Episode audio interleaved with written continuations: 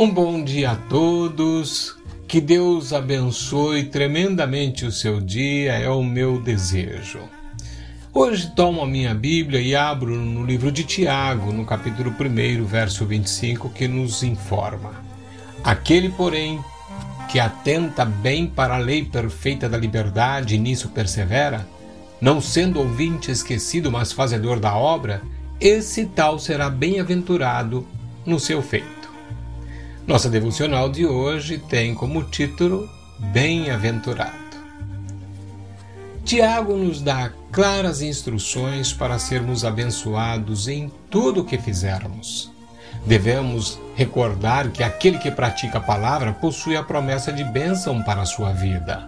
Entretanto, é bom lembrar que essa promessa não significa uma vida sem problemas, pois se assim entendêssemos, nossa interpretação do texto seria rasa e simplista.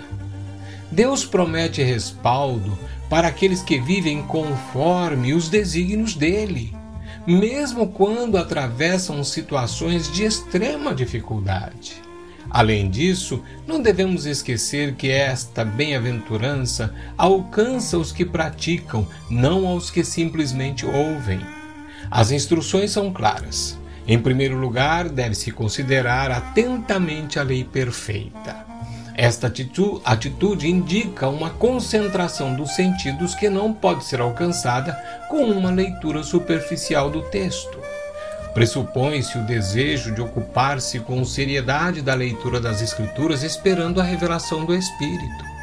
Em segundo lugar, Tiago exorta a perseverar nela, sendo um fazedor da obra. A que obra se refere? Exatamente aquela que resulta do, do estudo da palavra. Deus não entrega sua verdade para informar, nem tampouco para entreter, mas para orientar na direção de uma ação concreta.